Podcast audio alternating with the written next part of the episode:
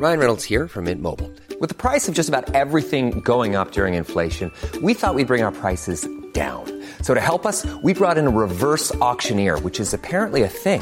Mint Mobile unlimited premium wireless. Ready to get 30, 30, bit to get 30, bit to get 20, 20, 20, bit to get 20, 20, bit to get 15, 15, 15, 15 just 15 bucks a month. So, Give it a try at mintmobile.com slash switch. $45 upfront for three months plus taxes and fees. Promo for new customers for limited time. Unlimited more than 40 gigabytes per month. Slows. Full terms at mintmobile.com.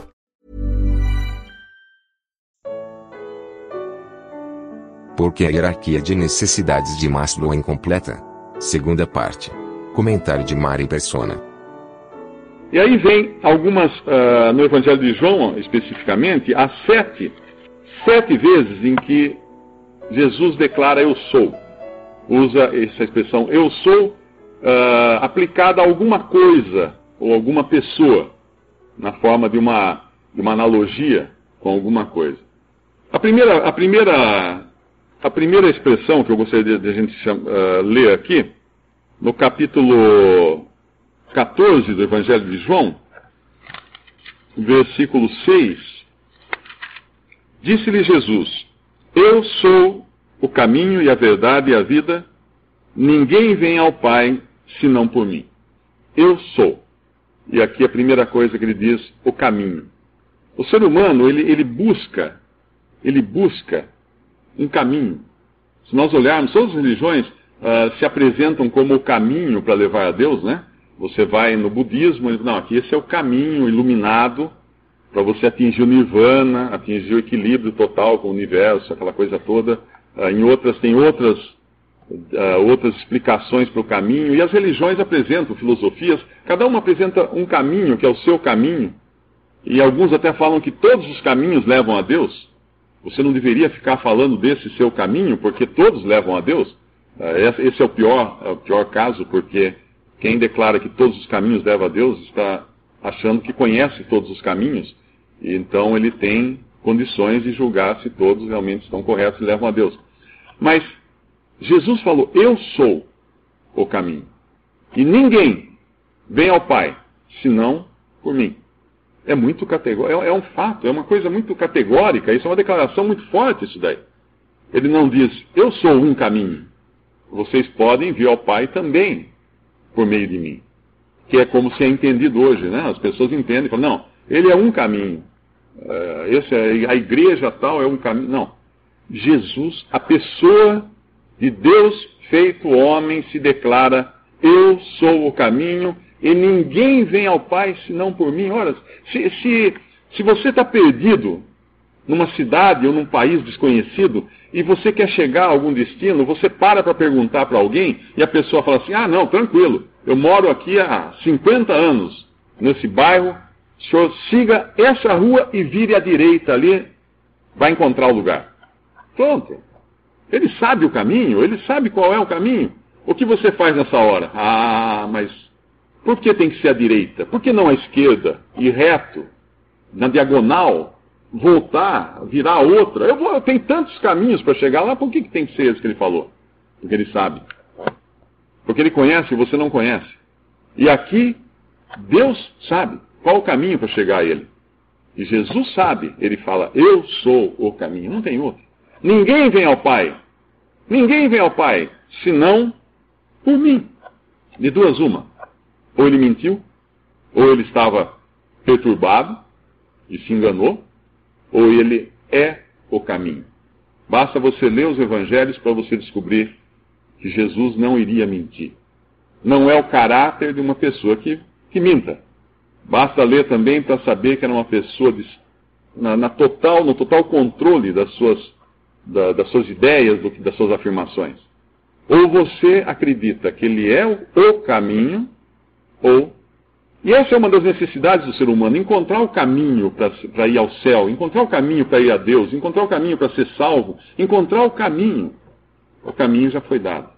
Será que eu escutei isso? Será que eu, eu um dia aceitei esse caminho para mim? Será que um dia eu, eu acatei a indicação daquela pessoa que tem autoridade para falar qual é o caminho, como que eu chego lá? Ou eu duvidei?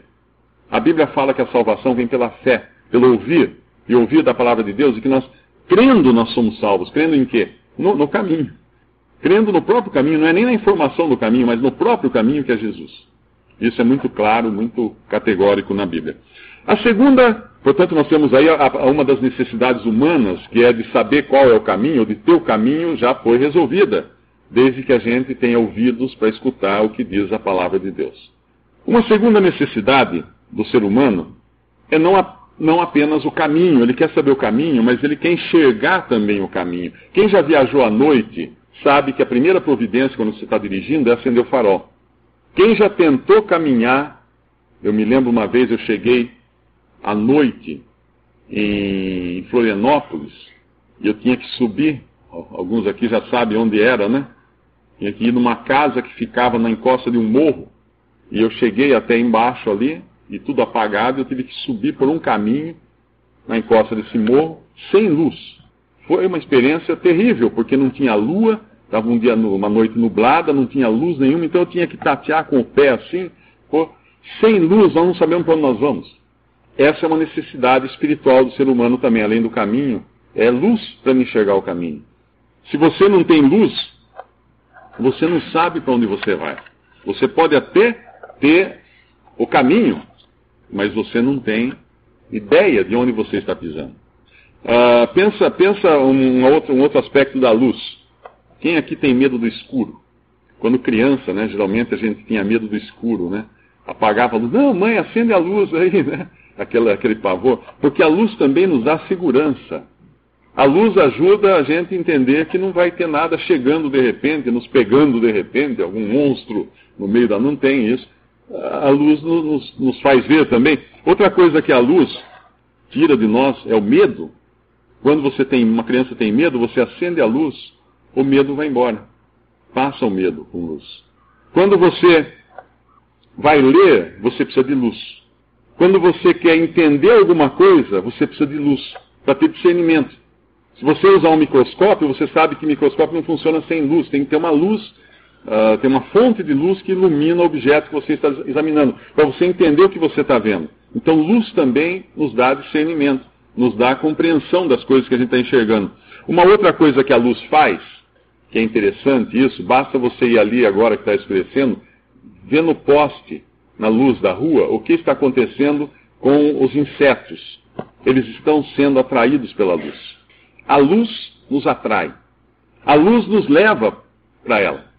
Eu me lembro, quando eu estava aprendendo a dirigir, uma das coisas que meu pai me ensinou foi o seguinte, e os que estão aí sonhando com a sua carteira de motorista aprendam isso também. Ah, quando, você, quando eu, ele, meu pai ensinou que quando eu estivesse cruzando com um carro na estrada que viesse em sentido contrário, para nunca olhar no farol do outro carro. Nunca olhar no farol do outro carro. Por quê? Porque quando você olha no farol do outro carro, você automaticamente leva a direção para o lado do outro carro. É a mesma coisa com pessoas, porque é perigoso e há tanto atropelamento em, em pessoas no acostamento, porque o motorista olhou para ela. Quando você olha para algum lugar, você se dirige também para algum lugar. Quem estudou desenho e propaganda sabe que quando você tiver uma mensagem num texto, numa página, e uma foto, uma mensagem de texto, uma foto de uma pessoa, e a pessoa ficar de perfil, nunca coloque o perfil da pessoa com o nariz apontado na direção contrária do texto coloque com o nariz apontado na direção do texto, porque isso vai fazer com que a pessoa que olhar a foto vai também olhar para o lado do texto, porque é o lado que a pessoa está olhando. A luz nos dá a capacidade de olhar, de enxergar, de ver a direção das coisas. A luz, eh, aliás, a luz é o que, é o que permite ao ser humano enxergar. Né? O que nós enxergamos nada mais, mais é do que o reflexo da luz nos objetos, na, nas coisas, trazendo estímulos visuais é, de cores e de formas e tudo mais. Mas eu não vou tentar explicar aqui mais sobre a visão, senão vou falar coisa que não está exatamente de acordo. É, outra coisa que a luz nos, nos faz, ela nos atrai porque ela nos dá a sensação de calor. Quem aqui já foi em fazenda, já foi. Você está lá para fazer uma caminhada, né? O pessoal que vai em fazenda, passar férias, tudo. E quando você volta cansado daquela caminhada à noite e você vê uma luz na janela, o que, que você pensa? Você pensa em lugar confortável, em acolhimento, em calor, em atendimento das pessoas. Você, você se sente bem de olhar que tem uma luz. Aquilo é um lugar gostoso para você, e é um lugar bom para você, e a luz nos atrai. a luz também nos dá a sensação de calor. Outra coisa que a luz faz conosco, mais exatamente com as plantas, mas nós não somos plantas, mas também nós precisamos de luz, a luz faz as plantas crescerem, a luz traz crescimento. Quem já viu girassol olhando para o sol, é uma coisa impressionante. A planta crescendo em direção ao sol, a luz atrai, a luz faz com que as plantas cresçam. Sem luz não haveria crescimento. E a luz salva. Todos aqui já viram no Brasil, eh, a gente não tem muito disso, mas uh, tem até na Bahia, tem, né? Uh, em alguns lugares do litoral, o farol, aqueles famosos faróis para guiar os navios, aquela luz que fica virando e piscando, a luz salva. A luz salva navios que iriam se arrebentar nas, nas rochas, a luz salva. A luz avisa onde há o perigo. Quando o avião vai descer no aeroporto, a, a pista inteira está iluminada com pontos de luz, porque a luz mantém o avião no seu curso correto. E Jesus fala: Eu sou a luz do mundo. No capítulo, no capítulo 8 de João, versículo 12. Falou-lhes, pois, Jesus outra vez, dizendo: Eu sou a luz do mundo. Quem me segue não andará em trevas, mas terá a luz da vida.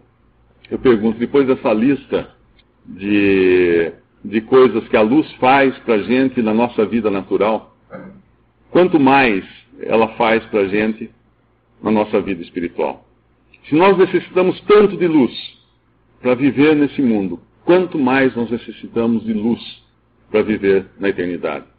Jesus é a luz do mundo. Quem me segue não andará em trevas, ele falou. Você precisa dessa luz? Certamente. Assim como você precisa do caminho, você precisa também dessa luz. Eu preciso dessa luz, eu preciso desse caminho. A gente não, não, não vive sem isso, pelo menos da maneira que Deus quer e pelo menos por toda a eternidade. A terceira coisa que a gente encontra, que também está relacionada com uma necessidade humana, assim como a luz e o caminho, a terceira coisa uh, está no capítulo 6 do Evangelho de João, no versículo 48. Então, primeiro o versículo 47, na verdade, na verdade vos digo que aquele que crê em mim tem a vida eterna. Eu sou, olha eu sou de novo, eu sou o pão da vida. Eu sou o pão da vida. Aquele que se alimenta desse pão jamais terá fome. Nós, nós precisamos de alimentação, até Maslow coloca essa necessidade como a básica do ser humano. Nós precisamos de alimentação para viver, para sobreviver. Nós precisamos de pão. E Deus enviou ao mundo um pão do céu. Lá no Antigo Testamento, quando os, os hebreus andavam pelo deserto depois de saírem do Egito, indo em direção à terra de Canaã, a terra prometida, eles não tinham comida no deserto, não há comida, né?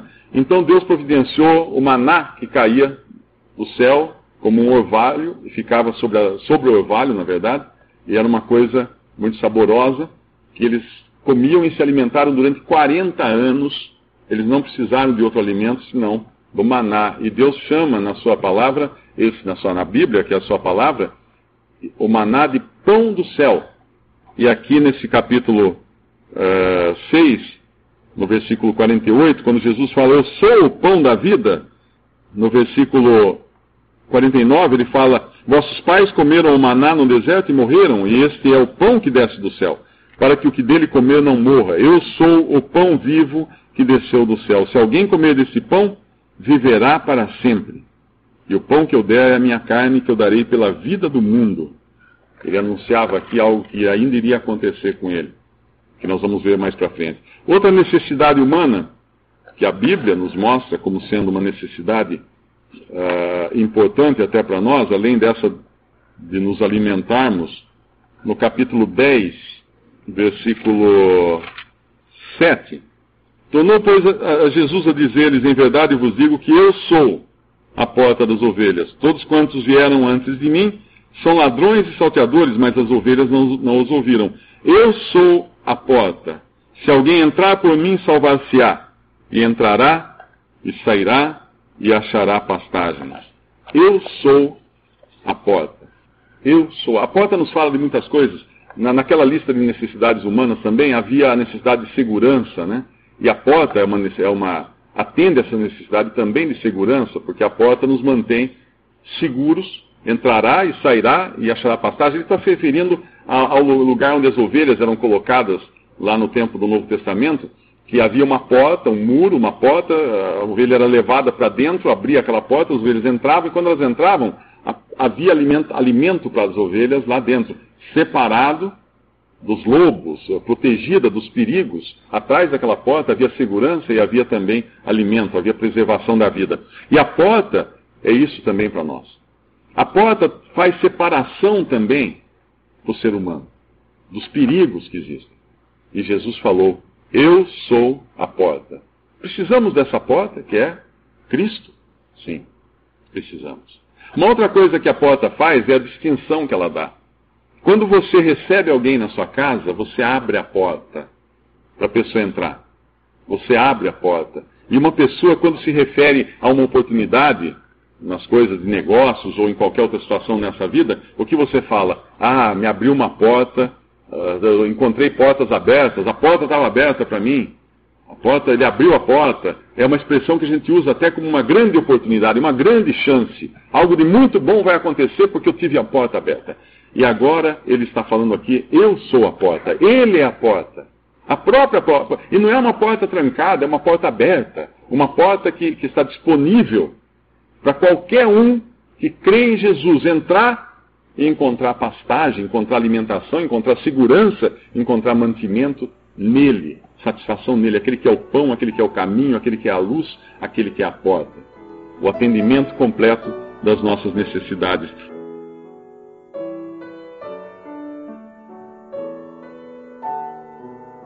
Visite respondi.com.br Visite também 3minutos.net.